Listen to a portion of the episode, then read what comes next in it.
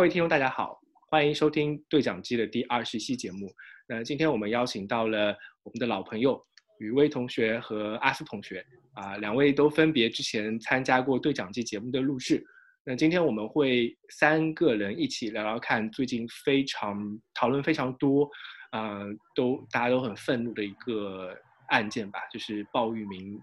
性侵养女的案件的一些看法。那非常欢迎阿苏同学跟雨薇同学。那首先邀请阿苏同学做一个自我介绍吧。呃，好的，很高兴来参加俊豪的第二期，也不是第二十期节目。然后针对我个人的话，是第二次参加他的节目。然后第一次是讲香港基本法问题，这个是我硕士时候专场。然后我是四川人，然后现在在上海交通大学考量法学院，然后呃读宪法和行政法专业的，呃是博士二年级学生。然后我读过大学算比较多，然后我最开始在北京外国语大学读英文，然后读一年，然后读的是国际预科，之后在。呃，英国的兰卡斯特大学读呃英国普通法和西方政治学的本科，然后三年之后，然后去了香港城市大学法律学院读香港基本法和中国宪法的硕士，现在交大，然后很高兴在这里跟大家见面，然后也很希望能倾听到从不同视角倾听不同的呃声音，然后很期待跟大家多多交流。好，谢谢大家。然后下面这个我们的话语权转给雨薇。话语权，话语权。哇，我应该说女性终于得到了我们的话语权吗？对，女性一直有的，只是要为自己争取。我觉得这个其实早是法定的权利。哎，你知道吗？我每次你上次节目的时候，我把你的所有的自我介绍全部删完了。你说你。在哪个大学念了什么东西，我就把你删完。然后我刚才听到你，哎，又新就讲了这啊，这次我这次我不会删，这次我不会删的。这都是一个征婚信息。征婚哎，对我感觉征婚信息一样。哎，户口调查啊！大家好，我是雨薇，然后我是本科读的是 社会学和心理学，研究生读的历史。我现在目前是呃在媒体领域，包括也在做一些心理咨询和。呃，为少数群少数群体发声的一些公益事业，嗯，我也是个女权主义者，所以基本上就是这样。对，好的好的，呃，今天我们讨论这个事情呢，就是呃最近闹得比较轰轰烈烈的鲍玉明的性侵养女的案件。那故事的主角就是鲍玉明，鲍大律师。那首先，我最早我我我自己自己做个介绍啊，就是我最早知道这个案件的时候，应该还是雨薇发给我的，对不对？我记得有一天晚上，你突然给我发了，对，发了这个消息，然后你当时说你看到之后非常的生气，呃，你你现在对于这个案件，你有什么样的看法的改变吗？啊，我一直都看法是没有改变的，而且我知道这件事情之后，包括之后我自己去深入去了解，和我咨询师。包括做媒体的朋友去聊之后，我就会发现，其实背后有更可怕的原因。但是我就你要问我立场的话，我一直没有变。嗯，呃，阿苏，阿苏，你对于这个案件，你一开始有什么样的了解吗？呃，我其实最开始是在，因为我平常有翻那个百度的习惯，然后在百度上首先看到这个相关的新闻。那你刚才也讲那些电影，因为我自己同时是一个一个骨灰级的一个电影发烧友，像你说的那个孤儿院、溯源我都看过，所以也联想到相关方面电影。但呃，我只是过了几天之后，然后在互联网上，包括我刚才脸书上，我还搜到了这个鲍玉明鲍大律师的这个脸书，然后他在做自我介绍，然后进去看了一下，包括呃脸书上，然后百度上，还有微信上，就说各大公众号上对这个鲍大律师的这个。讨伐嘛，我呃仔细的去了解一下这个事情的前因后果。当当然，我最关注的还是就是说从我呃，虽然我不是主修刑法，因为我但我同时就系统性学习过就普通法国家和和司法辖区，就比如香港的证据法、英国的普通法，但中国大陆的法律我现在也正在学习。但我主修是公法，但我还是想从这个法律更偏技术化的角度去处理，因为可能说这是我的专长嘛。当然，就说那个我们的这个李威的话，他可能。从呃一般的可能，他们一般是读心理学，可能会从社会学或者说从文化研究或女性主义的这个视角来来剖析，所以我觉得也是挺好的一个可以相互借鉴的一个一个状态吧。嗯嗯，哎，我是觉得这件事情反而从我的角度来看，法律上它除了定刑怎么来定刑之外，啊，其他方面的疑义是比较少的。它一定是从鲍玉明的角度来说，它一定是侵害了。受害者的性利益，而且这个这个刑这个判刑啊，只高不低。呃，我想我想先问一下雨薇啊，就是你看了之前各方面的报道以后，你对于鲍玉明这个呃呃，我们给他下个定义，这个人渣，这个渣男，你会在心里面给他判什么样的刑罚？嗯，我会觉得枪毙十分钟都不难为过吧。但是我我我我我我我可能觉着，就我不太，我觉得我们到最后的话，可能重新要讨论，就是因为我看网上很多人骂他是人渣呀，或者是禽兽啊，是变态，但我会觉着，嗯，他值得这么被骂。但同时，我们这么去指责是他个人原因的话，我觉得太简单。就我们会把聚焦力和注意力只是放在这个人他本身，而且没有看到，就像刚才阿苏说的那样，就是他背后的一些社会原因、心理原因，包括一个文化原因。我觉得这些东西是更有意思去探讨的。嗯，是的，我我也很认可这个想法，呃，这个看法，呃，我们可以快速的比较略过这个案，就是快速的介绍一下这个案件的大概上的一个背景啊，呃，相当于给我们听众做一个介绍。就是这个这个案件呢，就是鲍玉明本身跟这个受害者的母亲大概才一五年四月份时候就认识了，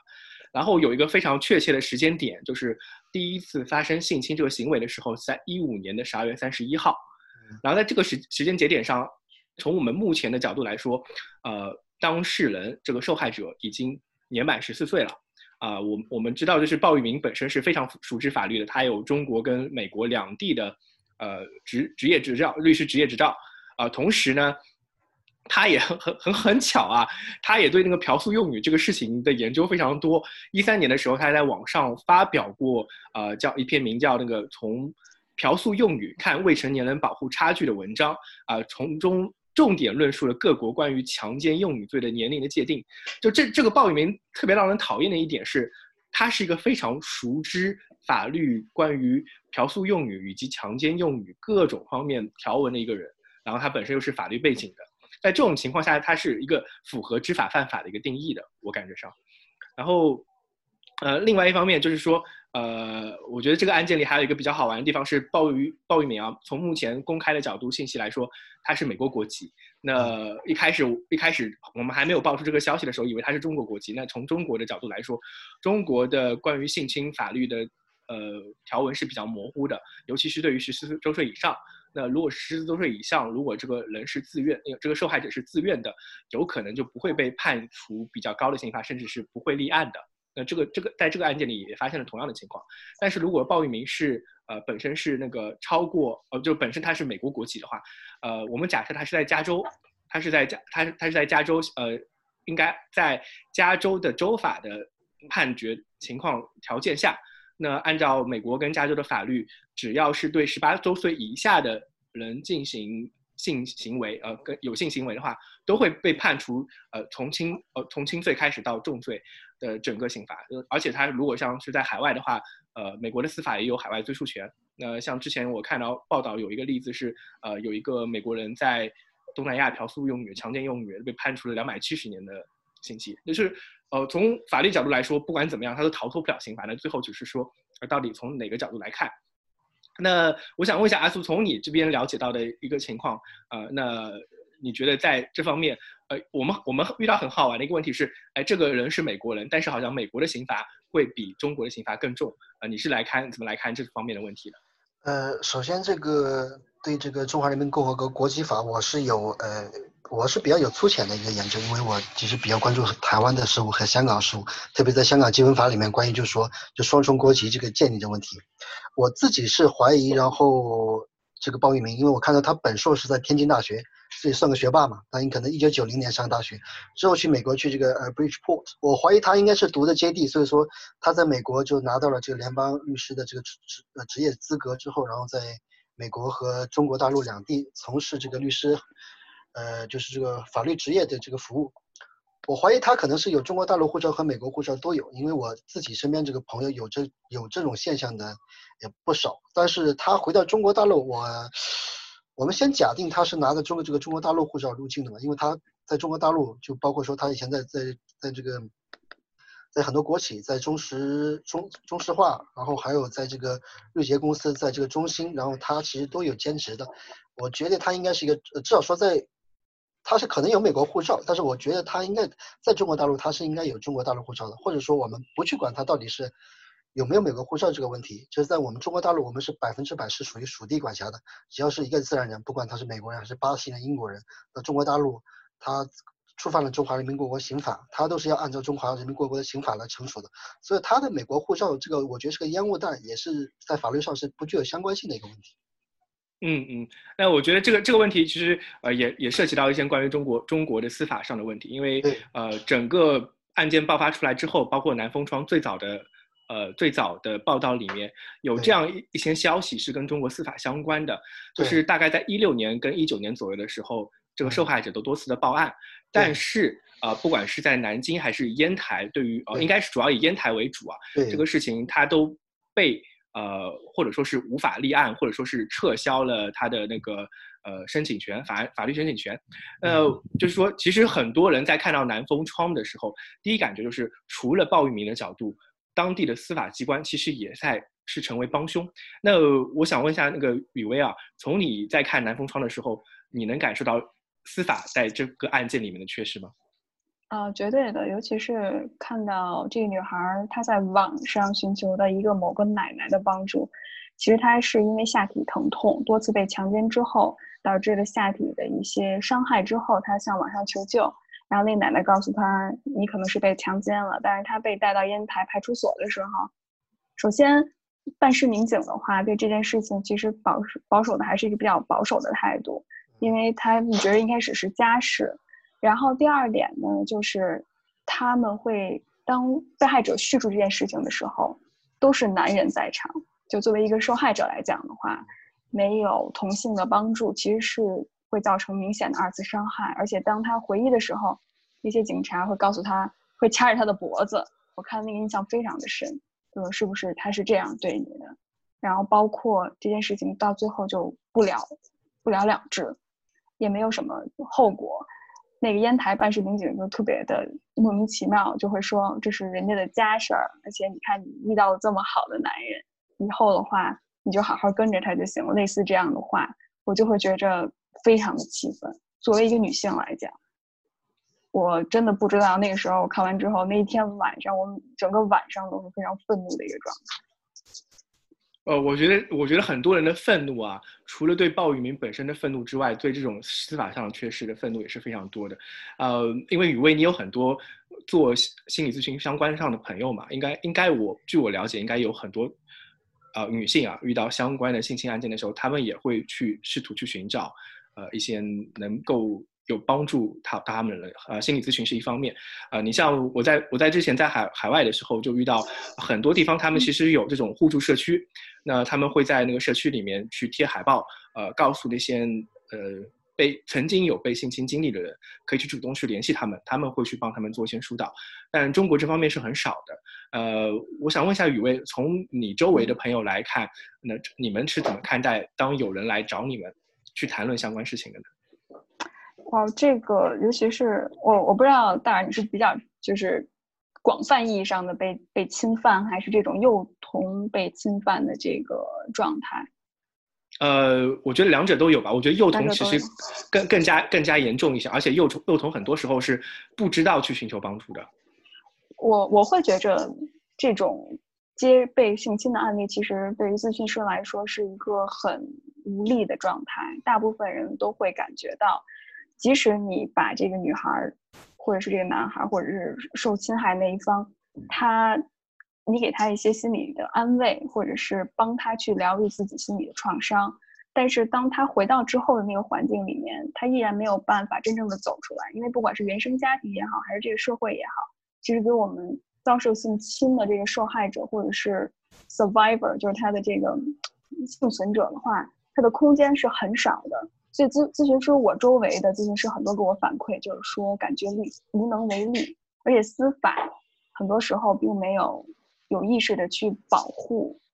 这个受害人的这一方，更多的是去啊不了了之，或者是因为羞愧没有办法去真正深入的帮助这个家庭这个个体，所以我会觉得还是挺遗憾的一件事情。对，其实。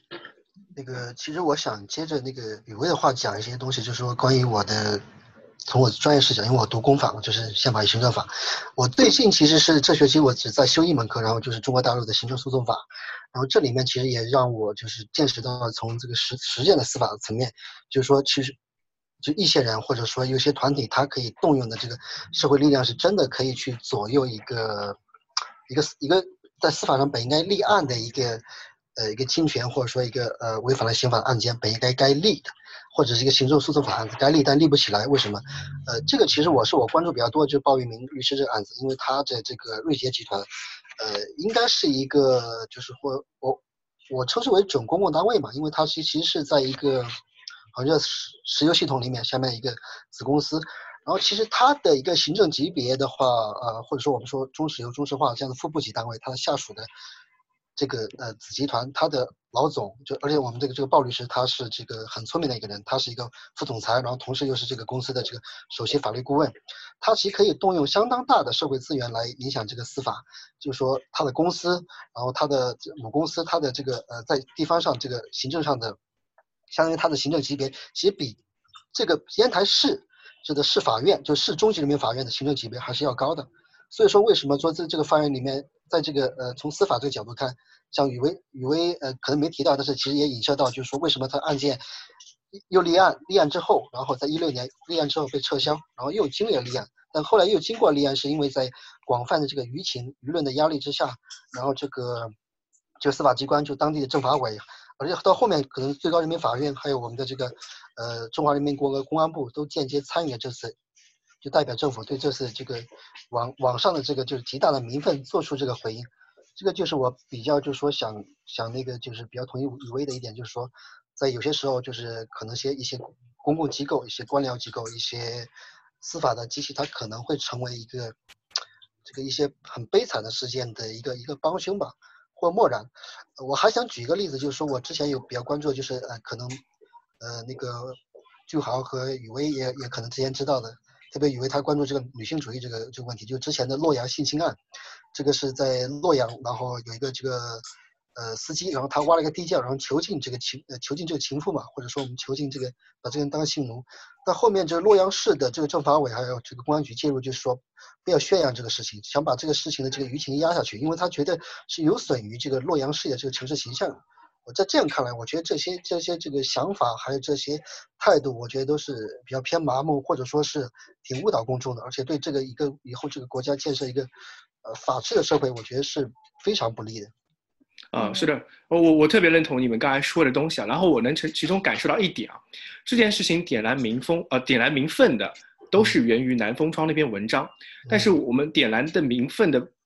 包含的东西啊。除了对这件事情本身就是一个对幼女的性侵案之外，这是它的本质，我们肯定会生很生气的。除此之外，还有诸多让人感到很愤恨的东西。第一点，鲍明炳本身的身份，他是一个呃，相当于是这个社会非常顶尖的那一群精英分子，他用他的精英身份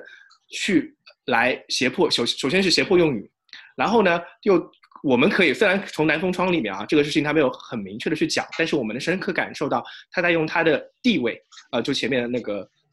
阿苏讲到的一些可能他的一些呃工作的地位，在给当地的司法机关施加压力。另外一方面呢，我们又能看到在整个案件里面，呃，烟台当地的警方作为应该理应去处理、去保护为那个受害者的一方，他们去却有一些司法缺失，以及好像。完全没有办法去帮助到受害者的各种，呃，职能缺失的角度，但是我我会我会有一个想法，就是说，为什么这件事情只能靠南风窗抖出来之后才能让别人去关注呢？如果是一个正常的法治上的社会，这件事情如果发生了，那理应站起来保护受害者的应该是司法机关，但司法机关在这件事情上完全没有。能力啊，我我甚至说，如果我出于我是那个烟台地区的小警察，你说我这件事情我能怎么办呢？我想办了，领导告诉我这件事情你你不要办，那我也只能不要办啊。我就会陷入这种这种想法来说，如果说呃，因为这件事情本身鲍玉明他是有话题性的，所以我们谈论他的时候，因为鲍玉明的背景可以去点燃公愤，但如果在另外一个角角度上，另外一个人。他的角色跟鲍玉明有很大的差别，但是他也做了一样同样恶毒的事情。那换一个换一个例子里面，是不是受害者也能受到那么多的关注，受到那么多人的关心，然后这件事情能进入到大公众视野呢？我对此非常的悲观。嗯，我不知道你们俩是怎么样看看这个事情的。嗯，我阿苏，那我先说。OK，你先说。嗯，对我刚才从阿苏的刚才对于从法律视角，包括一些政治视角看这个问题的话，也得到很多的启示。呃，刚才大耳你说，其实里面你刚才陈述那段里面夹杂了很多的内容，我觉得特别特别的棒。我想就其中一个方面说，就是关于这个权利的问题。其实不管是从性侵这个案件本身，包括后来这件事情为什么没有爆出来，然后这个我们的权力阶层这种层层的信息如何能够从最底层然后传播到上面。能够有一个非常舒畅的这种信息传递的渠道，我会觉着这件事情反映了很多背后的社会问题，而且我不觉着这是一件单纯的性侵问题，任何性侵背后其实更多的是一种权利问题，是这个这个受这个施暴者对于受害者的一种控制和支配，然后从这个过程当中。他没有把被害人当成一个一个人来去看，而是把他看成一种欲望的客体，以至于自己的权利能够得到施展。然后，嗯，所以受害者的话，其实那个时候他心理上的经历，我们难以想象是多么的痛苦，以至于我知道你之前你你刚才之前给我们发过一些音频，就是关于他跟。呃，鲍某他们两个在那打电话，然后他会觉得自己是一个争风吃醋的小三儿一样，就说你到底爱不爱我？以后你跟哪个女人在一起？他真的甚至模糊了所谓的伤害与爱之间的边界，所以这是一种权利的啊不对称。包括你看烟台警方他的那些作为，就像你说一个小小的警司，他能够做什么？他能不能够真的去啊发挥自己的职能？他其实不能。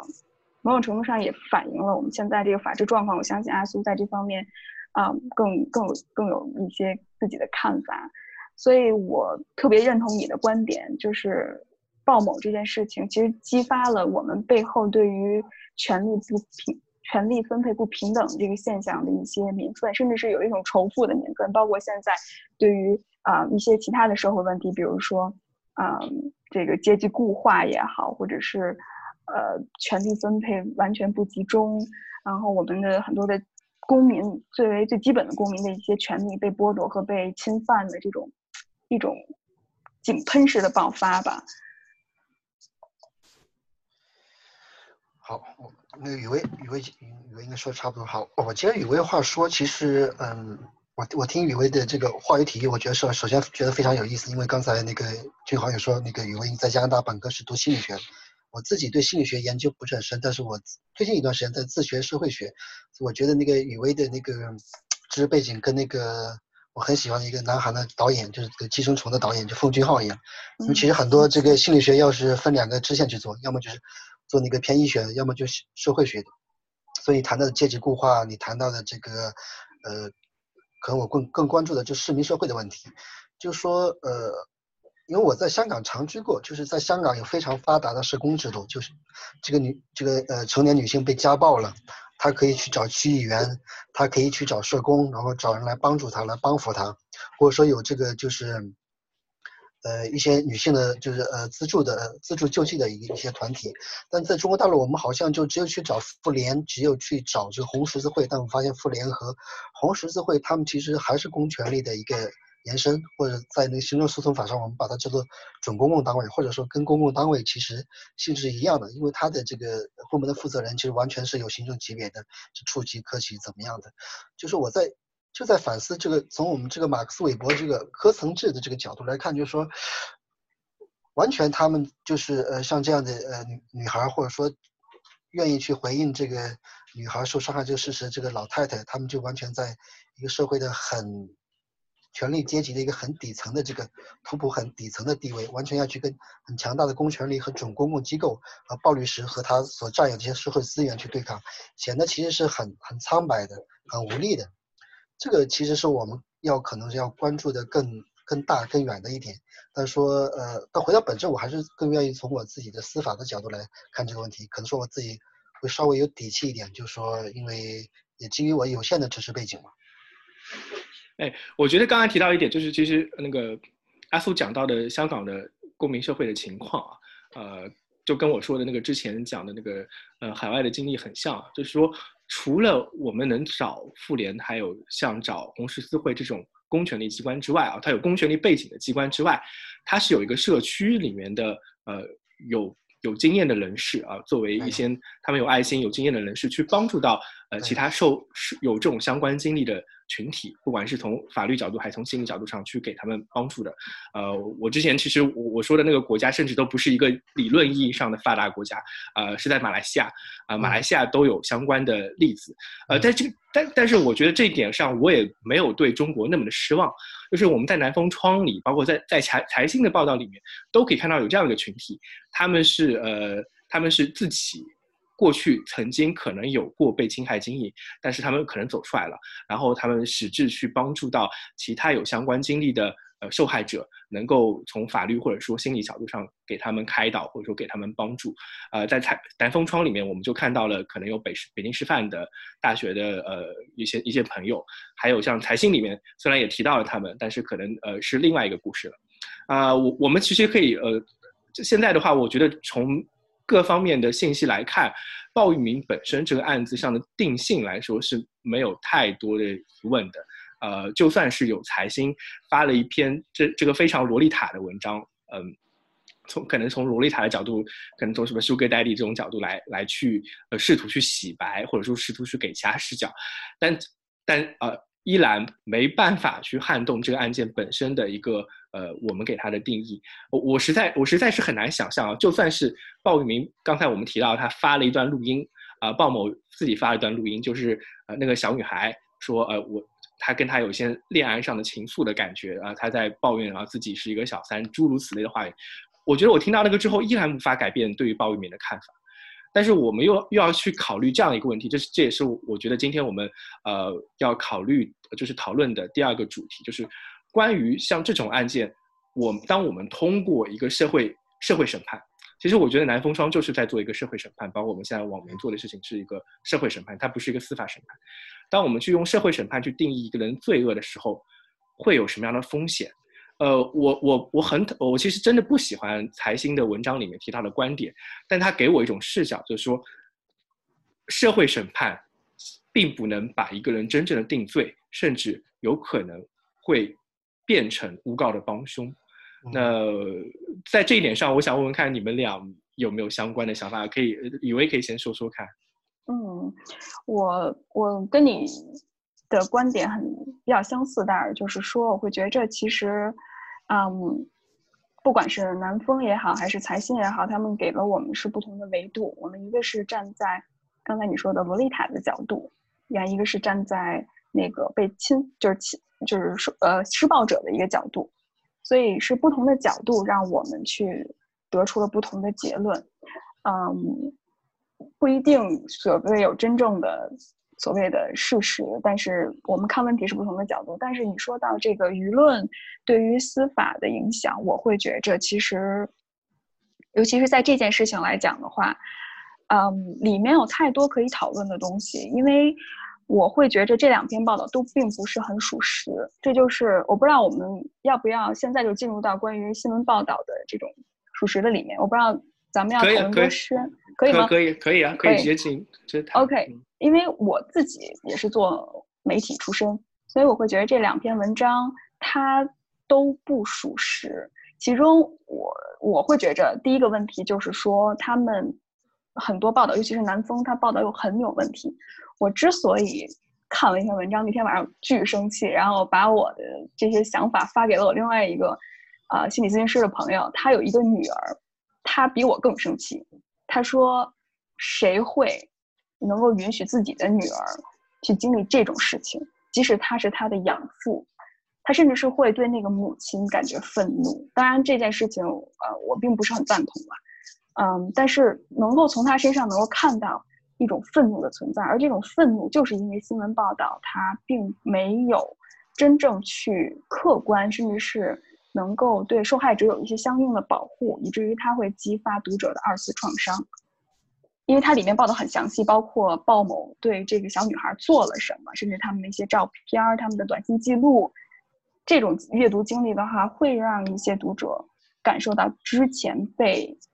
被侵犯的那种感觉，所以他会激起愤怒，但那种愤怒又跟我们能不能客观的去看这件事情，甚至是。啊，以后能不能对于司法体系有一些更好的建议？这种东西我会觉着太情绪化的讨论，并不有助于我们更客观的去啊看这件事情。而且这两个文章犯了同样的一个问题，就是视角太单一，都是以某一个视角，比如说受害人或者是一个侵犯者的视角去看这个问题。真正的客观的新闻报道，应该是我能够把不同的视角上的人都列出来之后。然后产生一个结论，而不是我一开始就有一个这种啊 interpretive 的一个 framework，然后我按照这个 interpretive framework，然后把这个故事去讲述出来。所以起码有这两点问题是存在的。所以我会觉得这两篇报道作为一个新闻者或者一个传媒人来讲的话，它是有失有失水准的，也不是很客观公正。这是我的看法。我不知道阿苏从他的角度上有什么看法。好，那个雨薇讲完，我讲，我接着雨薇话讲，我先那个呃，先那个谈一谈，就是刚才雨薇的这一段话，我对的见解。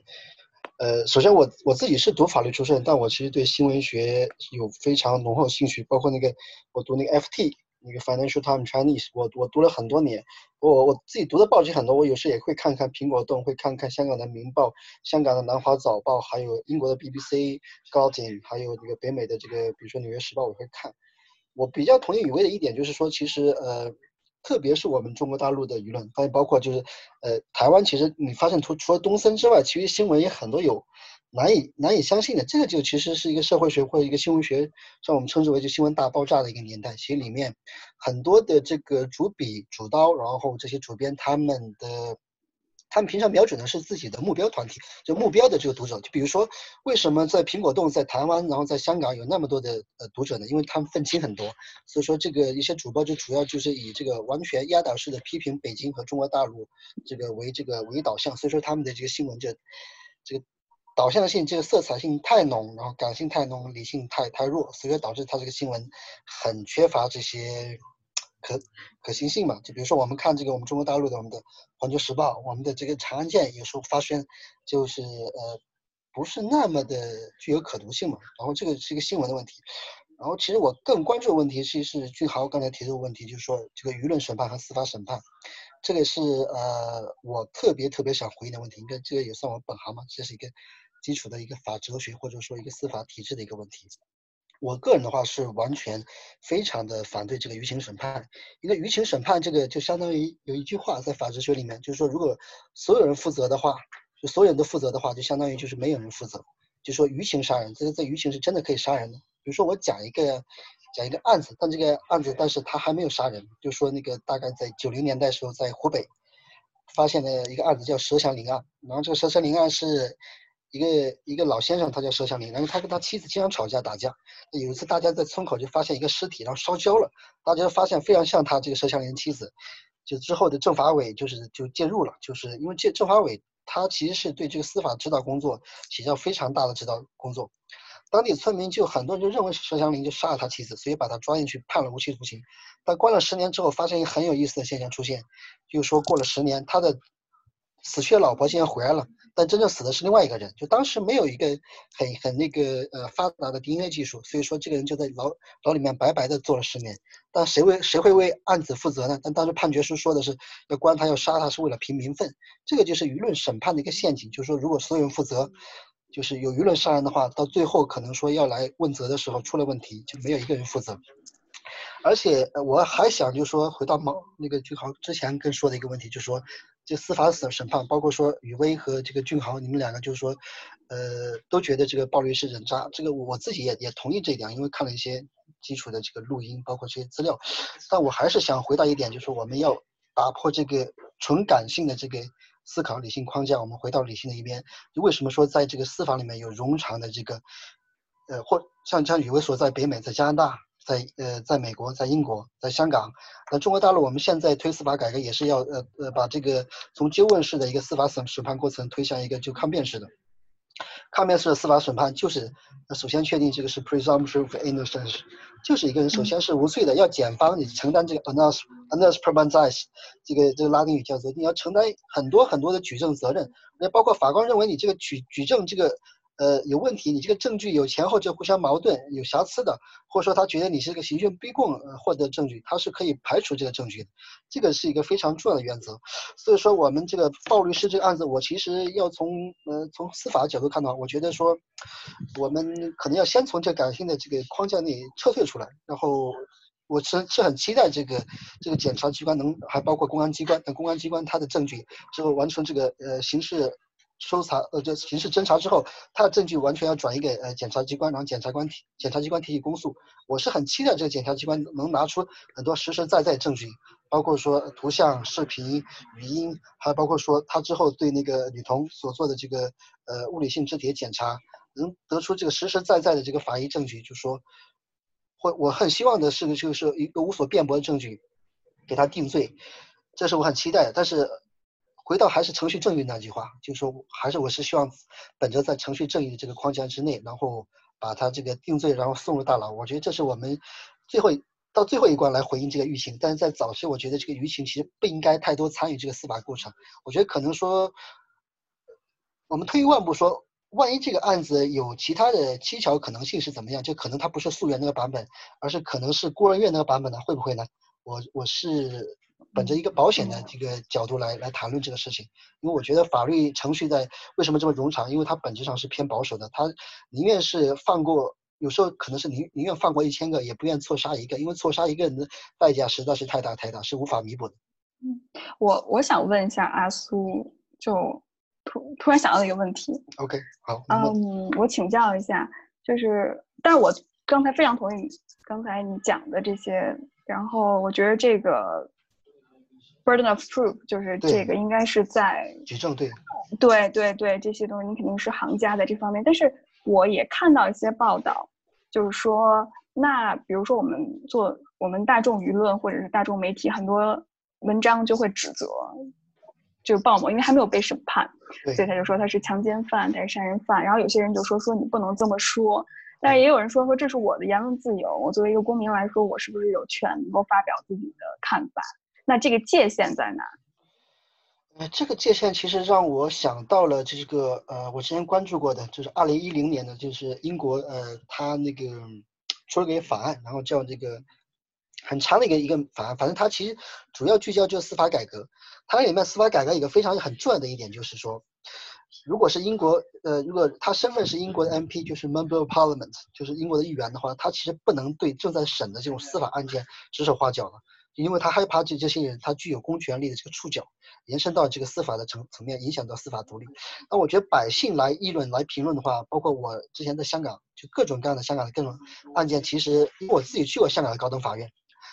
很有意思一些就争家产的一个案件，或者一些很严重的刑事案件，这个呃这个当事人戴着口罩出来，就面对一窝蜂的记者，这个是很常见事实。我觉得百姓去讨论，他没有公权力触角去讨论，我觉得是完全没有问题。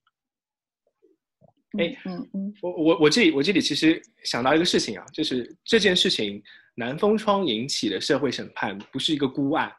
而是最近大概从二十一世纪以来频繁发生在中国的情况。嗯，我们可以举出很多例子啊，从最早的彭宇案，它它因为它其实是个滞后性的舆论审判，但是它的舆论审判在中国形成的道德下降或者说道德崩塌的影响非常非常久。以至于呃，应该是高院在考虑相关的案件之后，整个审查的维度还有他判决的维度，跟一开始的时候出现了很大的区别。就是说，呃，一之前可能法律相对于舆情来说，因为中国法律其实是个呃，我有些时候来看，他是一个非常惨的小孩。一方面，他他对于他对于某些的公权力是没办法独立的；另外一方面，他现在又除了公权力之外，又要去面临一个对于。社会舆论是否需要独立的一个问题？那从彭宇案开始，我觉得这个这个问题就越来越多了。那从彭宇案开始之后，我们经历了啊于欢卢母案，包括姚嘉欣的案件，呃，包括去年啊，应该是前几年啊，有昆昆山龙哥关于正当防卫的案件，各个案件的背后都有或多或少的舆论媒体在进行一种人为上的渲染渲染。尤其我觉得于欢卢母案在这件事情上有高度的相似性。那呃南风窗一开始的报道。可以说，呃，除了给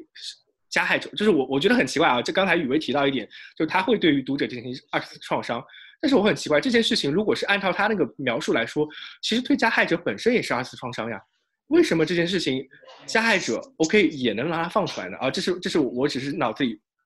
略过去的一个小问题。但是南风窗做的事情跟当年。报道余欢如母案南方喜做的事情，呃，我用添油加醋甚至都不过分，我觉得。那其实这件事这两件事情的背后，都有多多少少，呃，舆论或者说南这些媒体希望带节奏去给这个事情做一个定性的。那事实上，我们看到余欢如母案最后就审判结果，很多最初的报道是有很多都缺失的。那实际上，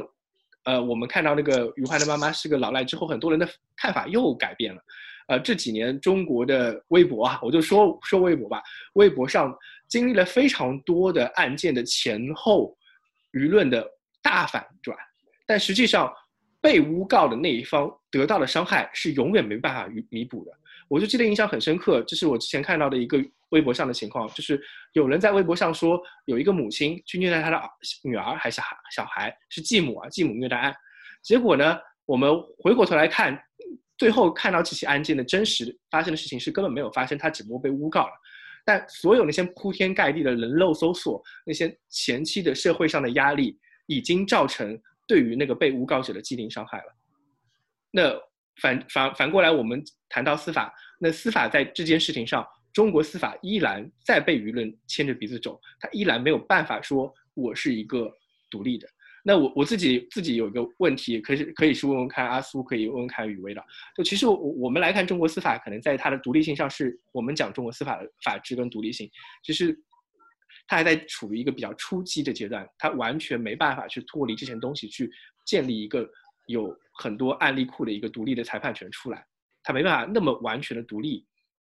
但是我会想啊，那是否海外的他们的司法体系已经可以那么独立了呢？或者说？他们其实也在进化过程中去面对这种，我我我觉得像这种舆论压力肯定不是中国独有的现象，像日本之前有很多很多案件，呃，我我据我所知啊，日本司法已经很独立了，但他日本的很多很多案件，比如说那种呃虐杀的案件，依然会有很多舆论压力要求死刑的。那所有的所有的我们现在提到的这个问题啊，就是说所有的司法体系在面对我们不说公权力，就面对社会舆论的时候。他们有什么样的一个进化进化的一个过程？我们现在处于什么样的阶段？未来我们应该怎么样能把这个事情做得更好呢？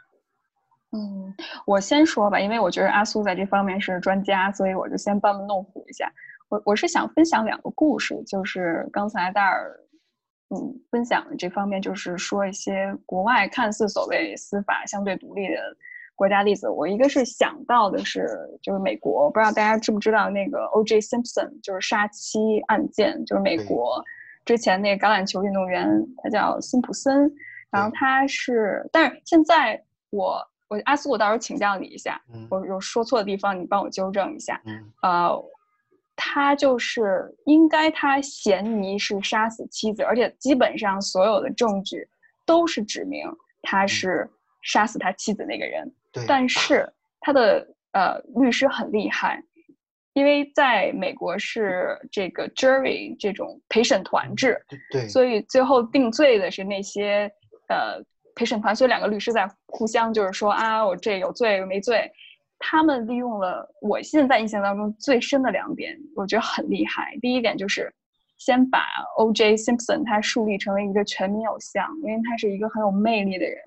第二就是煽动。呃，种族这个问题，因为他是个黑人，所以在那个 jury 里面，在那个陪审团里面有一部分黑人，所以当律师说的时候，他会把 Simpson，呃，说成一个种族受种族主义受害的人。他的妻子就是他是就是被害的那个，他的妻子是个白人，所以种族问题是个很大的问题。所以那个时候就因为他的案件也引发了很多种族冲突。就说哎呀，黑人一直被压迫，你们白人对我们不好，就类似这样。这是第一个案件，所以后来他被判无罪。这个事情在美国很轰动，就是舆论如何影响了最后的审判。但是我也不能说明就是他绝对是那个罪犯了，就是他是杀妻的那个人，这个我不知不知道。但是这个事情很有名，而且他还出了将近六部纪录片。如果大家有兴趣的话，可以看在 B 站上，我之前记着好像在 B 站上就有。然后第二个案子是在澳大利亚，是说有一个母亲报报案，就是有一个。在澳大利亚有一种有一种动物，就有点像啊小豺狼一样，就特别小，跟小狐狸似的，然后把他的孩子叼走了。后来大家就特别莫名其妙，就是说这个这个妈妈怎么能够允许自己的孩子被一个动物吃掉呢，或者是弄弄死呢？然后这个案件也是在澳大利亚 back and forth back and forth 就不断的说，哎呀他有罪，一会儿说他没罪，然后舆论就说一个妈妈她不称职，所以最后他被定罪，然后在监狱里面关了一。关一段时间之后又被放出来，就这段时间已经重复了将近三四十年的时间，最后被证明他确实是他的孩子，确实是被那个小动物给叼走，然后给弄死了。所以从这些案件里面，大家就能看出来，我们有很多对于所谓背后就是舆论背后它反映了很多社会问题，比如说种族问题啊，包括对于母亲的一些呃一些既有的观念呀，其实很大程度上都会影响着司法。体系的，就是就是审判，所以我会觉着没有什么是完全可以公众客观的，即使在欧美国家。但我相信阿苏肯定比我这方面更有的话说，所以阿苏请讲。谢 谢谢谢，来到你的领域了。对对对，我觉得这互相请教的一个过程，也不不是说我是一个就是山头嘛，我们只是说不同的这个视角，我是从司法，然后雨薇是从这个社会学、文化研究，然后传媒的角度。其实他这两个案子，第二个案子我不太熟，但是呃，他这个情境我是了解，因为跟英国之前有个案子很像。我首先讲第一个，就是说 O.J. 辛普森这案案子，因为首先我自己是一个非常疯狂的一个体育迷，但我主要是看这个足球。然后辛普森这个案子，其实是我之前读过一本小书，然后他有系统性讲这个案子，呃，包括说我自己很关注的，说康涅狄格州的前的这个，就是这个警务厅的这个高级官员，就是李昌钰，包括台湾的这三一九枪击案，然后也是他是相当于首席法医，然后 O.J. 辛普森这个案子也请了很大的律师天团，还有法医的天团来帮他脱罪，但这个案子里面就是说这个。宇威讲的这个 jury trial，这个从古罗马就有之，然后后来到普通法国家也有，但现在可能说，呃，至少从我了解的，我读本科时候在英国的情况是，呃，现在只是很严重的，就比如说有呃强奸、呃涉嫌性侵、纵火和那个 homicide，就是这个说杀人，然后才会请这个 jury jury trial。然后在美国这个辛普森这个案子里面，我觉得从呃我对证据法了解的话，就是说到我们中国大陆一般叫刑事诉讼法，就美国这个。一个人他被起诉，然后他的这个代理律师在选择这个 jury 的时候，他有一个非常重要的一个权限，就是说他是在拥有一定程度上的否决权的。他如果说这个选择的这个 jury 的成成员大部分全部是白人，或者全部是拉丁裔，全部是亚裔，或者说他觉得亚裔，然后白人这个白人他占的比重太大，他是具有否决权的。他可以向这个这个主审的这个呃法官，然后呃请求更换这个。更换这个里面部分的这个，我记得好像是三分之一到三分之二这个区间，就可以根据这个请求权来更换这个呃陪审团成员的，这是他的法定权利，因为他觉得，因为在这个欧美国家，呃，在这个呃普通法国家里面有个很重要的概念，就在证据法里面叫叫 very strong a prejudicial effect，就说有非常大的就是说呃偏见性，就如果说他觉得这些陪审团就是不是看这个法律，不是看这个事实，而只是根据这个。种族这个角度来看这个问题的话，它是可以更换的。为了，因为它这个呃，一般刑事诉讼在这个普通法国家，它要达成个目标的一个概念就叫 a fair trial。你说 a a fair trial，就要一个公正审判，它是可以抗议的。所以我觉得呃，以为讲这个问题我们可以关注，但我觉得它好像在，我觉得在证据法上是可行的。呃，但是更深层问题，包括血样的问题，我就不一一展开了。那可能可能到了这个案子的更更深层次。然后第二个案子的话。他澳洲这个案子跟英国一个案子很像，就是说，比如说一个妻子她溺水了，这个丈夫他针对她，然后在刑法上他是有个概念叫做呃 contract obligation，就是说根据他们这个婚姻这个 marriage，他们是引申出来的一个一个一个义务，就是说法定之义务，就是他必须要，如果他会游泳的话，他是必须要救他妻子；如果他坐而不见的话，他这个不是一个呃一个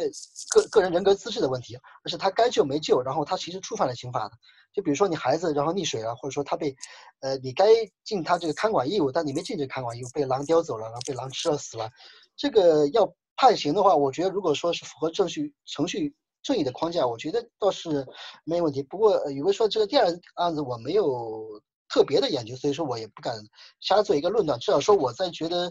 从普通法国家刑法的状况下，它是有合理性和合法性的。嗯，然后我这个是我对雨薇的回应。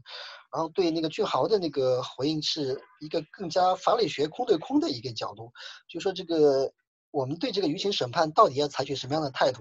这个其实是呃，我觉得很有意思，就是我们中国大陆完全主管这个呃公安，然后呃就是行政司法，然后呃法院，然后检察系统的。很多不是读法律出身，是政法委，然后这这里面大部分是读机械工程的工科男非常多。然后他，然后对这个我我有这个偏实证一点研究，就比如说我们的这个呃郭声琨啊、孟建柱啊，特别孟建柱很有意思，他其实完全就是上海应该是呃他应该是上海机械学院毕业的吧，好像是当时是研究钟表的一个机械工程专业毕业的，他基本上完全没有系统性读过法律，所以说他们在回应舆情的时候是觉得很很很重要的，所以说这是很多在这个新闻通风会上要说的，就是说这个不杀。不足以平民愤，就证明他们现在在研究这个问题，这个问题要怎怎么处理，所以他们很多是从舆情的角度出发。那我觉得这个有点偏离司法嫌疑，就是我觉得对民众的这个热忱是要回应的。但如果说让这个司法这个审判这个模式流于形式，完全被这个司法完全被这个舆情绑架，就像以前我我我常居重庆的时候，这个。只要抓个人，就是这个公安机关抓个人，移送给检察机关，一个月之内就要判刑，然后，然后，然后这个提交到最高人民法院申请这个死刑复核，要枪毙。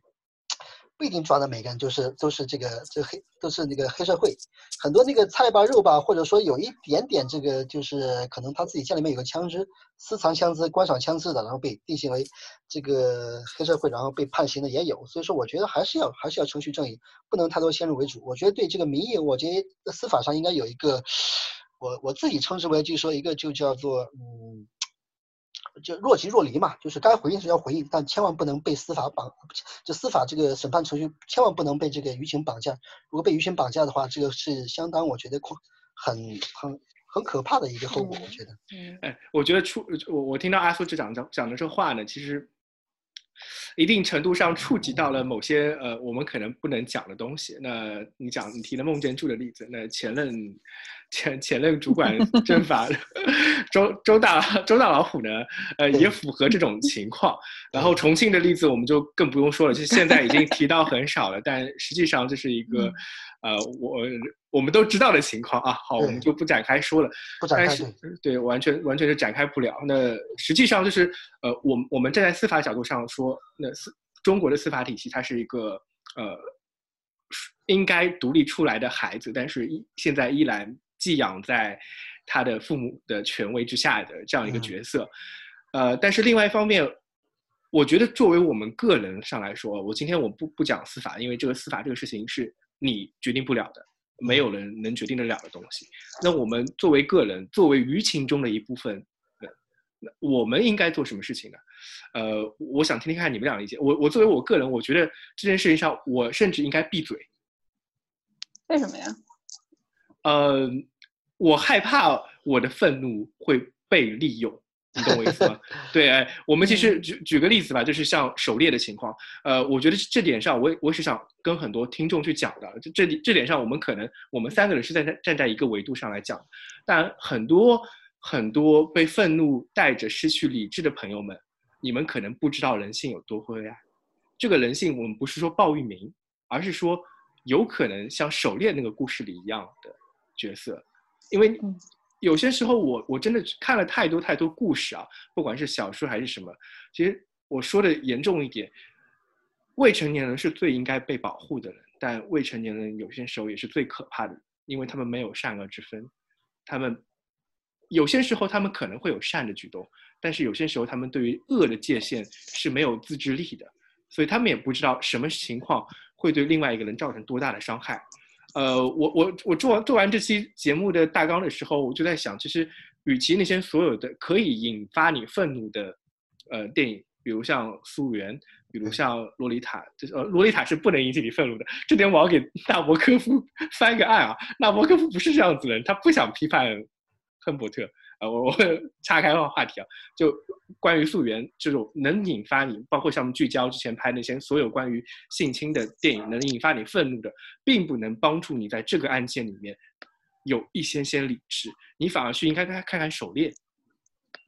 在狩猎里面你能看到人性到底有多黑暗，这样子你就有自己至少有一个那那个门你要打得开，就是你要看到有一扇窗户在开在那地方，告诉你有可能真的。被冤枉了，你至少要点亮那个火种吧？我觉得。啊，我觉得当然你真勇敢，这么说特别容易被骂。对，尤其是在我，当然我我知道你指的是更广泛的关于，不管是关于儿童性侵也好，或者性侵，甚至是一个更广泛的一个受害者和被害者之间关系的这个问题，呃，施暴者之间关系的问题。但我会觉着，就这个案子里面，我。可能我带的更多的是，也有一层跟两位不太一样的，是一个女性的视角。嗯，这个视角给了我看问题不同的角度，而且刚才你提到的洛丽塔，我跟你的观点也不太一样。对我已经准备好怼怼你了，你 你来怼来怼来怼吧。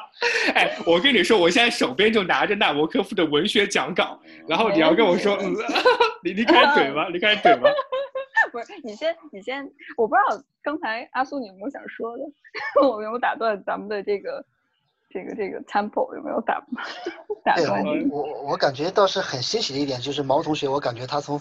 愤怒的感情框架之内，把自己挣脱出来，然后又回到理性框架内，还觉得要循着这个程序正义、这个公正司法的这个角度，就说，呃，为什么说在刑法实体性的刑法之外，还要设置程序性的刑事诉讼法？因为它一个很大一点的追求的一个终极目标，就是说，我们既要要打击刑事犯罪，但同时又要确保，就说不光是这个原告，还而而且有时候更多的是为什么要给被告这个刑事上的辩护权呢？就是怕他被被冤枉了，嗯，不能冤枉冤枉任何一个人。我我我我我这样这样，我觉得我我要给咱们的这个这个对话要加一点 spice，那我就要怼你们两个。哎，你等会儿，你等，我就我已经受够了这种和平对话，对不对？其实和平对话太太没劲了。哎，我我跟你说，你你先听听我说完啊，就是呃，以我对纳博科夫的了解，他是这样一个人，就是他不会在他的作品中。添加太多的道德批判的，因为，呃，我不知道你是怎么看这件事儿的。我觉得有些作家他就是想去描述一个事情，然后他去带入到角色的情感中去。呃，我不知道你们俩有没有看过《罗罗丽塔》，应该应该有都看过吧？就《罗丽塔》里面，他去带入亨伯特角色的时候，我甚至觉得他不觉得自己有多么的罪恶。这也是呃纳博科夫对于这个角色还有这件事情的一个态度，他只是给你描述这件事儿。但是我不去做道德审判，你知道吗？就包括如如果说他是因为因为我为什么会这么讲呢？就是呃，他很喜欢包法利夫人，他在他在美国做那个文学演讲的时候，就文学讲课的时候，讲了很多很多关于包法利夫人的事情。呃，那那如果说哎，我站在道德角度上来批判的话，那包法利夫人应不应该被批判呢？对吧？嗯。所以我觉得纳博科夫本身写《洛丽塔》。他是不带着批判的角度去写亨伯特。如果他是带着批判的角度去写亨伯特，他写不出来洛丽塔，你知道吗？其实，其实纳博科夫就是在给你玩这个 trick，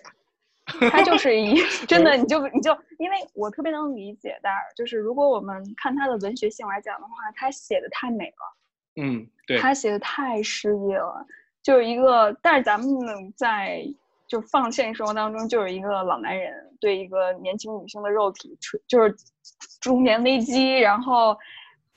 超强自尊心，然后没有办法得到满足，所以借助一个这种特别芬芳或者是年轻的肉体去填满它，作为一个没有对男性任何歧视的，对于一个 loser 的男士的一种心理上的补充。所以一开始，其实第一批文学评论家，他对洛丽塔来讲的话，他们就会觉着哇，这就是人性，然后是多么那么美美好的一个爱的一个。就哦，就是这个男主角，他没有办法去控制自己的性欲，他非常诚实的表达了自己的欲望，然后就被这样一个肮脏丑恶，然后嗯虚伪自恋、人格缺陷的一个女孩所利用，所以这件事情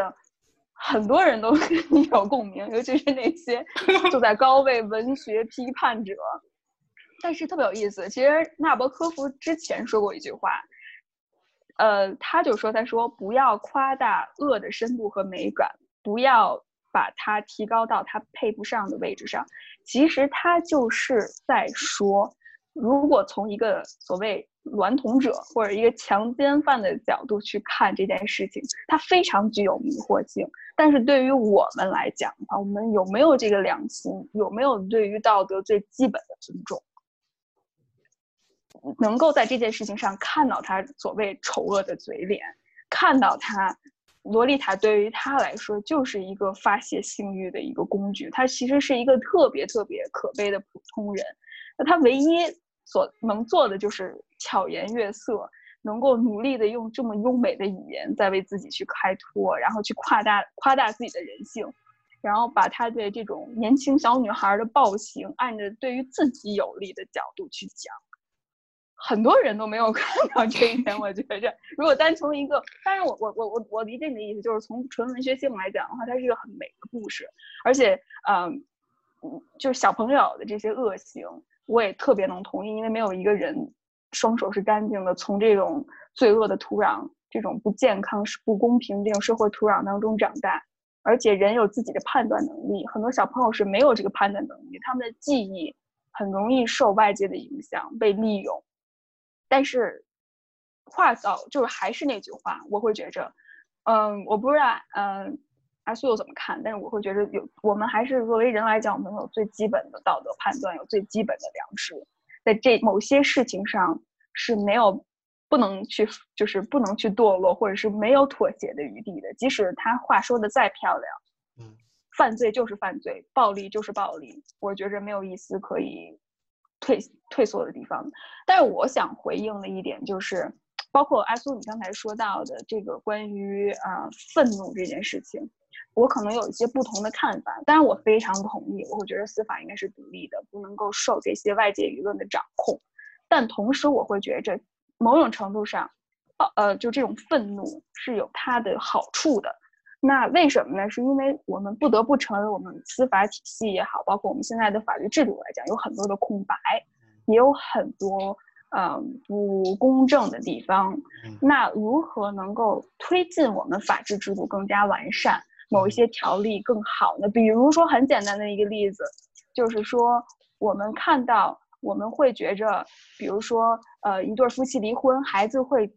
判给女性。那我们就会觉着母性是一种天性，就应该这样。然后一段强奸的事情发生之后，我们总会觉着，不管是强奸还是就是这种性暴力的案件，我们总会觉着女性是受害者，然后男性是施暴者。我们在法律里面有很多很多这种性别的观念，或者是阶级的观念，或者是种族的观念，需要我们通过普普通的愤怒去发泄出来，以至于做一些社会性的推动。包括不知道大家，我相信两个。我们大家都看过，就是房思琪的《初恋乐园》，然后它里面就说说我们为什么不要愤怒。从一个受压迫者的角度来讲，我相信阿苏你在国外待过，作为一个少数群体，我也是作为一个女性，一个亚裔，一个少数群体，在世界在这个社会上，我们就是因为很多愤怒自己内化，但某种程度上也是一种社会的暴力。我们没有发声。如果我们要发生出来的话，才能有可能推动改变和进步，所以就怼你们两个吧。嗯，对，对我那个回应一下这个余威话，其实这个余威话我倒不是相对，我其实蛮蛮大程度上是附和他的这个观点。呃，我想提到两个两点吧。第一点就是说，我我刚才谈到就是英国，因为我本科在英国读，读英国英格兰和威尔士的普通法，但是它的法律其实跟那个加拿大、美国、澳洲、新西兰、新加坡、香港基本上南非也都是互通的。就二零一零年的呃英国的司法改革里面有一个让大家比较震惊的东西，因为英国这个国家其实一直是在推，还是孟德斯鸠那一招，就是说司法独立，但是他二零一零年出这个这个司法改革里面的法案。突然出现了几点非常有意思，就是说，如果因为它有个概念叫 judicial immunity，就是说法官在判案时候，包括判案之后，他这个案子，他就是说他有承担什么过错的话，是不能找他问责的，而且不能因为他的这个过错来起诉他，就是让他大大胆放心的按照法律去判。但这个二零一零年的司法改革里面加入点很加入到很有意思的一点，就是说，如果之后的这个他的这个法法就是社会舆论，包括说他的这个官僚团队。还有他这个呃司法的这个，他后来成立了一个就是问责委员会。就如果说有重大误判，就说明明以前的先例可能情况是差不多的，他没有遵循这个先例，他自己乱判了、瞎判了、判错了，他其实要追追究这个这个就是司法责任的。可能说他这个位置上他不能再做这个中这个法官，包括说他之后的这个薪俸也没有了，都很有可能的。这个其实是我觉得也是回应呃社会舆论的一种姿态吧，就是说我们不是就是说觉得我们是永远正确，这是一种。包括在那个德国的这个，我很崇敬一个哲学家，叫做这个，呃，他的名字叫做那个，突然有点一会儿想不起来，就是呃哈贝马斯对哈贝马斯的对谈理论，就是说如果说我们预设一种立场，但这种立场被你的立场、你的说理，呃，就是打动了的话，我可以跳到你的立立场，这个叫做这 discourse theory，就是对谈理论。然后第二个就是我觉得宇威可能和那个俊豪会更感兴趣，就是说，在呃我在英国读刑法的时候，然后我的。有几个老师专门研究一个概念叫 child pornography，然后这个在亚洲国家很少，就专门研究这个儿童色情衍生的这个犯罪学和刑法问题的。呃，包括说我们很了解的，就是说这个阉这个阉割法案嘛，就是说像宇威说的，就是在一些国家，他们这个恋童癖这个被判了之后，然后出来，然后服了刑了又开始继续这个像素媛一样性侵这个幼童，造成的危害非常非常大。然后有些儿童权益团体、女性权益团体他们出来。为他们勇敢的发声，然后最后，呃，但这个其实跟司法程序无关，这是一个立法程序，就是说我们要赶这个法律，觉得它是恶法，你要加入新的条款。如果说它是这个一直在性侵，有重复性很很高频率的性侵这个儿童的话。我可以给他这个之后就要注射这个药物，然后给他进行化学阉割，使他丧失这个呃性冲动这个能力，然后使他成为一个就类似于在性上呃无能的人，因为我们可以预见到他会继续迫害这个妇女，有机会去迫害这个呃呃幼女，这个其实我觉得是一种舆论比较好的一种呃好的一种方面嘛。嗯，但我比较怕的说在司法层面是绑架司法。但在立法层面，我是非常鼓动，而且立法它本身的这个性质就是一个社会最大的公约数，就是大家有舆论把这个所有的东西都反映出来，因为公权力其实就是私私利之和嘛。这个其实我是非常赞同宇威的观点的。嗯，哇，我觉得阿苏这帮我帮我也更细化，把这个问题更看到不同的层次，然后能分析不同的这个，就是因为有立法和司法之间的区别，那哪个是哪个，哪个能够。舆论在哪方面能够推进它？然后舆论在哪方面甚至是会让它倒退？我觉得这是一个特别好，我学到很多东西从里面话里面。嗯，但是我我我提到这个关于儿童这种色情，我之前也上过一个社会学的课，然后我们那社会学老师就是专门是一个在呃北美西海岸是一个非常呃自由派，而且他是一个拉拉的领袖，然后他在我们那课堂上就是那种公开放。呃，就是这种成人电影，然后把生殖器放在上面，然后在那儿跟我们去讲这些事情。然后我们讨论过关于呃这种所谓的呃娈童癖这个事情，那它背后引申的一些社会学思考。那如果我接着我跟大耳在那个 N 号房间，我们也聊过这个问题，就是关于什么时候是合法的，呃。可以发生性关系的年龄，然后那十八岁，我刚我看在我们的资料，呃，briefing 里面他说，我看是十四岁，十四岁，如果对十四岁到十六岁，就是大概是如果对于对方是一个呃同知情权，就是 consensual 的一个一个一个 relationship，就是他同意跟你发生性行为，而且对于他呃这个性行为的过程当中对他的伤害能够减到最小的话，那。不会受太多的法律制裁，但是我想这个问题实施起来其实非常非常的难，而且在中国这个我们的话语体系里面，如何去实行这件事情？那如何去判定这件事知情同意？是我们两个，我跟我跟一个小，比如说我吧，我我我我要看上哪个，比如十四岁的一个一个一个正太或者是小鲜肉，那我跟他签一个协议，我们两个就能发生性关系吗？你懂我意思吗？那就是。这个东西怎么去施行？那我不知道阿苏有什么看法。嗯，我我先插插一下啊，就是正好正好 先说好，不是原来原来我还把这这个议题放到我们的那个节目里去，但是我看了一下时间，我不知道能不能还再展开讲啊。就是我们讲到的很多性侵案，呃，是站在男方施暴、女方受害的角度的。但是如果说这个东这个关系一倒过来，变成女方施害、男方受害，很多时候舆论不管是舆论还是法治，都会产生了不同的意义。嗯，呃，这里面就是很多很多很很多中国经常会跑出来一个新闻，叫美女教师与学生性交被判刑的这种案子。这种我们看到看到的是一个司法差异，但实际上你从中国的舆论环境里听到了对于这些事情的看法。是完全就倒颠倒过来的，哎，那些中国人就觉得，哎哎，这个这个男生好爽啊，还被美女教师性侵，他应该暗爽才对啊。那个美女教师好可怜啊，他为什么会抓起来会被判刑呢？他没有错呀。很多时候是我们是这样子一个看法，其实就是呃，我觉得阿苏提到了一个就是立法跟实际执行的法律的时候，这是两个不同的维度。我们我们对于执呃那个执法或者说是判决，应该会。尽量去站在一个客观的角度，我不说客观角度，说尽量去理解它，尽量去理解它。我觉得这是我的一个态度。但是立法，我们应该是作为公民，作为一个个体，是应该去推动它的。那我们我们展开讲讲。那既然雨薇也提到了这个男女对调的事情啊，我们去可以讲讲 你们对于男女对调的事情是怎么来看的？他他因为因为呃。哎，我很我很担心啊，因为引到这个话题就就会可能是跑到男女平等话题里去的，这是又是一个很大的话题。嗯，但是我们既然提出来了，呃，阿苏可以讲讲看这这里面的男女对调，因为性侵性侵立法一定会涉及到是否男女对调的。对啊，性别问题。对，这个非常非常有意思，因为我在读那个我大一的时候在英国读那个刑法时候。呃，那时候英国已经开始在回应这个社会方方面面，因为英国其实男的被性侵的这个这个数量不少的，这个真的是相当多。就是在普通法国家里面，对这个 rape 它的定义叫做呃 unlawful penetration without consent，就是说你是非法插入，然后然后是没有这个真的许可、事先许可的。但是这个其实就是非常的回到这个经典，就是说男的强奸女的，他生殖器进去，然后没有 consent。然后就达成了这个，呃呃，我们是强奸嘛，在性侵在英国一般分为四个四个级别的，最轻的叫 unlawful touch，就你碰它，它也是一种性侵。那我们是讲这个强奸人，强奸性质性质的这个性侵行为。到后来之后，英国的有一个判例出现，就是说他是这个 oral sex，就比如说一个男的被另外一个男的强制给口了，他这个后来也也算强奸，对，也算强奸，对。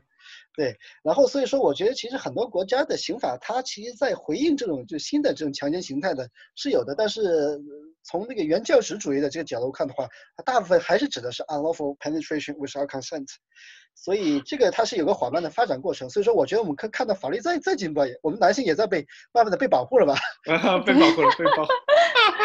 我就想，我我我想到一个特别有意思的案件，就是在我在加拿大的时候，他们就说说有一个中国留学生。呃哦，好像不是，好像不是在加拿大，是在在美国，在哥大。然后他被同班的黑人强暴、轮轮奸，一个男生被一群黑人轮奸之后的话，美国政府就给他就是呃，就没办法处理，因为涉及到里面司法或者是种族问题太敏感，就是给他让他。好像给他四点零的 GPA 满分 GPA，然后把美国国籍给他，然后让他就就就 就这事就抹了，你知道吗？私下解决就特别特别特别牛逼的一件事情。啊，我我我会觉得刚才那个阿苏也提到的一点，是我一直特别感兴趣的，就是什么是真正的性侵犯？为什么我们还是会聚焦在这个 penetration，就是这种插入式的？那你也知道，那对于同性之间的关系。可能我们不会用某个生殖器去插入，可能我们会啊用其他的部位插入，甚至是我们可能不会有直接的生殖器接触。但是这个对于被侵犯者的影响，我会觉着可能没有任何的区别。即使没有发生所谓的实质性的性侵犯，但是比如说我们看到啊很多基督就是天主教这个所谓的那个。那个 fathers 就是他们的这种神父，对于小男孩猥亵事件，其实对于他们后后边，比如说呃成长也好，对于他们以后未来择偶也好，都会有一个很大的冲突，很多人因此呃就会比如说自杀、酗酒，有很多精神问题。我觉得这一点也特别有意思。而且换到拉拉来讲的话，如果两个女性有强奸的这样的话，也根本就没有任何所谓的物证。所以这些东西，我觉得在中国这个社会语境下是缺乏讨论的。这个是我觉着比较遗憾的一件事情。我们不管是就是现在所谓舆论管制比较严也好，或者是中国人本身对性的一些呃羞耻性的观念，包括我们现在如果我们更深入来讲的话，关于我们现在对于呃两性的性教育这个方面，缺少很多多元化的视角，而且我们也没有看到背后。真正权力在里面的作祟，而且我们我不知道两位怎么看，但是我作为一个女性来说，我很少从我从小长大以来我自己的亲身经历来讲的话，很多所谓的侵犯都是 invisible 的，就是你看不到，它不是直接摸你，有一些是语言性的，有一些是你需要通过一些讨好，甚至一些对于权力的屈服，你才能够获得一些东西。这些背后我们看不见的东西，比那些是看得见的东西更为可怕。嗯，好，然后我接着这个雨薇的话来讲，其实我还是谈两点吧。一个就是说，我觉得，嗯，至少说从我的我三个司法辖区的这个呃学习经验，法科这个学习经验来看，英国、香港和中国大陆，我觉得不少国家是它特别是在刑法，它其实在回应就。比如说，我们讲的这个就 unlawful penetration with consent，然后它这个 penetration 它指的这个，呃，指的这个客体，它不光可能是变成了这个呃 vagina 之后，可能是 anus，可能是你的 oral。我觉得它其实是是在做一个扩大化解释，就根据这个实际情形，其实在保护更多的这个受害者，然后他们有这个正当性的权利来惩治这个罪犯，来维护自己的合法权益。这个是一方面。第二个还有一个，我想呃，刚才雨薇谈到，然后俊豪我们也在。也在讨论的一个问题，就是说，如果说你有这个 consent，有这个意愿，包括我们签了一个合同，像那个五十度灰这样的，因为这三部电影我其实在英国的成人影院我是全部看过的，对对对对对，然后呃，它里面牵扯到一个问题，就是就是说这个就 submissive contract，就 submissive 就是说你性奴，我自愿成为你的性奴，我跟你签了合同，至少说从英国刑法里面概念是，他是绝对不承认这样的，因为嗯。虽然说英国是一个很自由民主的国家，就说我我个人对我自己身体的处置，我出卖我的服务给你，其实他觉得是可以的。但如果说是会伤害你，自愿让一个人来伤物理性的来伤害你的肢体，他是觉得说很牵扯的一个问题，就是说我在举证的时候，到底这个东西是不是到底是自愿的还是有胁迫的，是很难认清楚在犯罪学上，所以他最后只能一刀切。就说这样的合同在本质上就是违法的、无效的，他不会承认的。你只要伤害了就是伤害，不管有没有这个 consent，都是不这个普通法上叫 irrelevant，就不具有相关性的，他就根本不去探讨这个问题。因为这个问题他觉得他是很难在这个举证程序上能说清楚的。所以说这样一刀切的这样一个做法也值得我们深思。就是说，至少说我觉得这个可能是一个像雨薇的他的社会学观点，这是一个底线吧，一个道德的底线，就是我不能让一个人就是呃。来同意让他无限制的就伤害我的肢体，好像说这是我同意的，这个属于我们两个就是像民法上民法上就是司法自治两人的空间，这个我觉得还是有有有底线一个道德底线。虽然说我个人是觉得道德这个元素很多呃不规则或者说说不清的元素应该从法律的这个框呃框架内从这个阵地上撤离的，但是我觉得还是应该有法律有这个道德底线的，这个是我比较赞同这个呃雨薇的这个态度。嗯，我其实听完听听完你们那两的描述啊，就是我我自己有种感觉，就这两天，包括我我们上一期跟雨薇聊东西的时候，就是，呃，还有包括更早的时候，我跟其他朋友聊，就当你年纪长大到一定岁数以后，你会发现这个世界不是黑白的，只只有对或者错这两种颜色，但很多时候是灰色的。那今天我们来回顾啊，我大概要做一个结尾了，好不好？就是说，可能可能我们。关于报名的案子，包括我们后面引申出来的很多的关于性侵还有性侵的界定这这些内那议题啊，啊，其实都在讲一件事情，就是不管即使是法律这些这件事情，就法律我们很多人对于法律的定义也是只有有罪或者无罪，黑跟白两个颜色，但其实很多时候它也是有灰色的，就像我们今天有很多灰色的部分是不能被。法律所融入到进去的。刚才其实我们带这些调笑的就呃态度，呃，可能一一些觉得很好玩、很好笑的事情去谈论，呃，男男性侵、女女性侵、男女性侵或者女男性侵这些议题，但实际上这些每个故事的背后都是一件非常让人痛心的事情。呃，雨薇应该跟我看过同一篇文章，就是我们看到中国一些性少数群体里面发生的性侵的案件，啊，男性被性侵之后。染上艾滋病，这样子的事情不是孤立，但是因为它是少数的，所以你根本不可能听到相关的声音在主流媒体里的发生，因为我们从来对此避而不谈嘛。性本身就是一个避而不谈的东西，那如果你要去寻找它的真相，就更加难以去界定里面的真实，或者说可以被法律审核到的部分。那我我我虽然刚才以。呃，比较这种呃玩笑的态度来看待这件事，谈论这件事情，但我内心一想到这个事情，想到我们看到那个例子的时候，就觉得还是很可悲的。呃，鲍玉明的案子对于受害者来说很可悲。那换一个角度来说，中国还有多少人因为现在性侵法律的界定问题受到伤害之后不能申冤呢？还有很多很多人吧。我们刚才以调笑的例子来说。玩笑的态度看待加拿大那个被性性侵同学拿到 GPA 四四点零，GPA 四点零，但换到中国，同样的事情发生在另外一个男生身上，呃，赶上染染上艾滋病了，怎么办呢？所有的事情，我觉得还是一个灰色的。所以，所以我觉得，如果我要总结这期节目的话，其实一方面我们在谈论对于法律的一个态度，还有关于司法独立的问题。呃，其实很多时候，呃，我我还是非常认可阿苏提到那一点的。法律不单单只有法律本身，法律是可以进化的，它有立法。那我我希望就是所有人、所有的听众啊，包括我们今天聊的各位朋友，呃，能够在去讨论这件事情该不该审判的时候，也去考虑考虑法律本身是否是合理的，它是否能进化，是否能保护到更多人的利益。嗯，大概大概我就做这样一个结尾啊，因为可能时间上也到了，我觉得。呃，因为我们再展开，其实能讲很多种东西，关于性侵，还有关于 Me Too，还有很多很多东西可以讲的。那大致上这样子吧。那我我我想请两位，你们也可以说说看，今天聊下来一个总体上的感受。呃，我们留给阿苏先讲，雨薇做总结吧。好。然后其实刚才说到中国大陆这个问题，我倒想到了保研这个问题。对，保保保不准这个以后男同学这个被性侵了，也男同学不光是女同学可以保，男同学也可以开始保研了。我觉得 也是种变相的男女平权嘛。我觉得就开始承认男女是有可能，呃，男性也是有可能被被性侵被害的。我倒觉得是一个非常独特的视角。然后今天首先感谢这个俊豪的邀请，然后感谢雨薇来自加拿大雨薇的他的这个。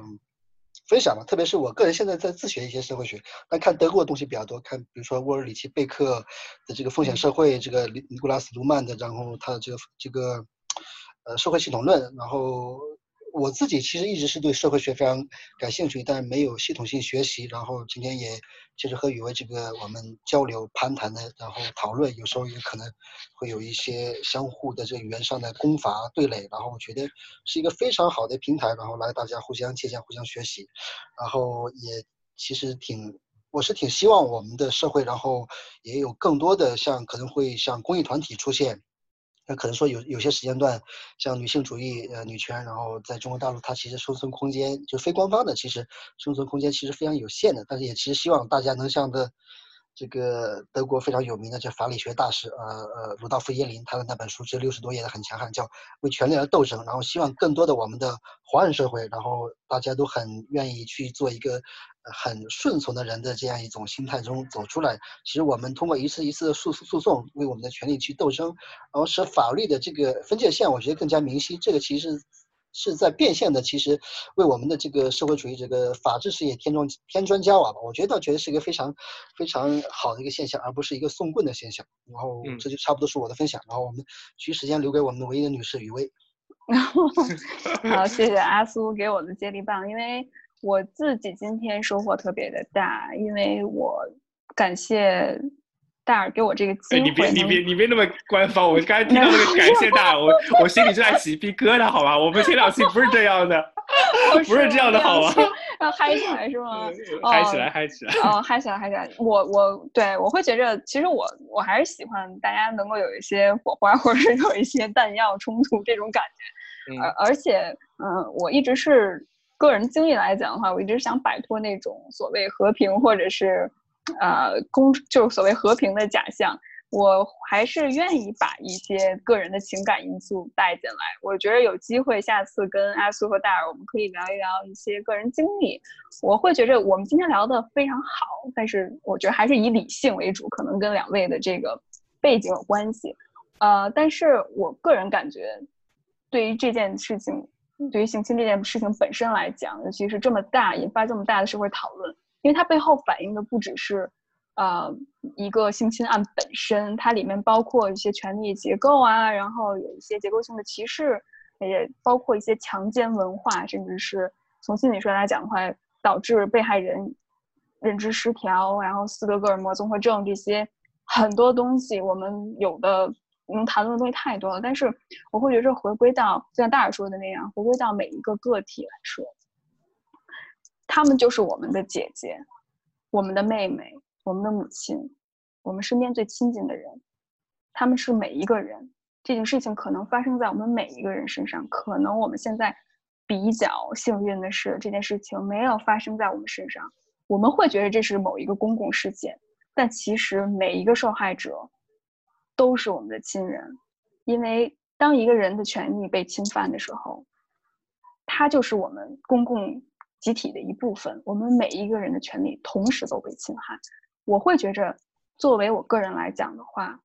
每一个人受害，我都有义务或者是有责任去发声，我力所能及去做一件自己能做的事情。嗯，就像刚才阿苏也说的一样，尽量尽量的客观公正的，我们在一个，嗯，一个公共空间去谈论这件事情。但是我觉着不要觉得这件事情好像离我很远。对其实就是发生在我们自己的身上。嗯，好的，那非常感谢雨薇跟阿苏参加本期节目，那也非常感谢各位听众能够呃有抽空来听听我们聊聊看我们对于鲍玉明这个案子以及之后很多相关事情的看法吧。那非常感谢各位的收听，大家下次再见。好的，再见，拜拜。